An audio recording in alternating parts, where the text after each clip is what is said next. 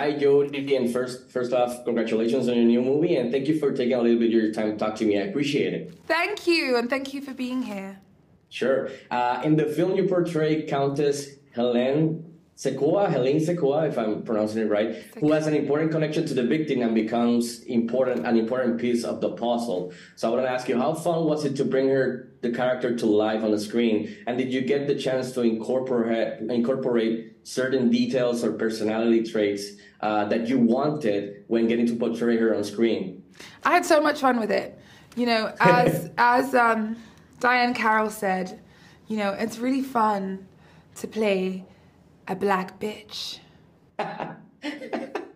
yeah, and, and it Yeah. came through uh, through the screen. Yeah, I love, but I, I but I loved how, how she talked and how her demeanor and like you said, her attitude and the clothes she wear and everything. So I thought I thought it was uh, really really good design for the character and how you portray her. Uh, we live in a in a in a time when the demand for murder mysteries and films and shows has gone up, especially now with streaming like programs like The White Lotus, Only Murders in the Building, Knives Out. So I wanted to ask you, why do you think audiences are so interested and obsessed with murder mysteries and whodunits?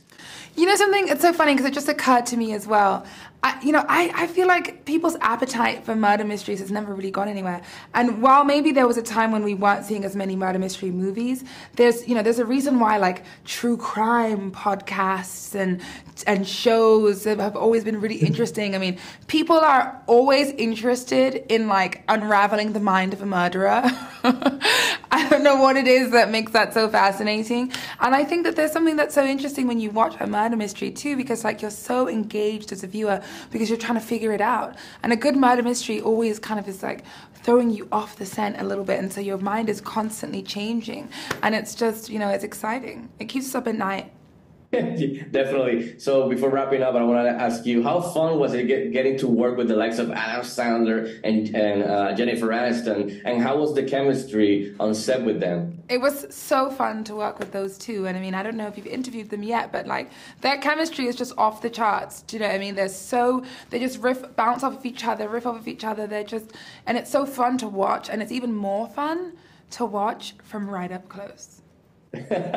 I bet it, it is. So, uh, Jodie, again, congratulations on your new film, and, and thank you for your time. I really appreciate it. And also, I can't wait to see you in the new Star Wars series, The Acolyte, soon. So, I'm really, really uh, hoping hoping to see that soon. So, congratulations with that too. Thank you. Thank you so much. I can't wait to share that with the world. Saludos from Puerto Rico. Take care. Bye.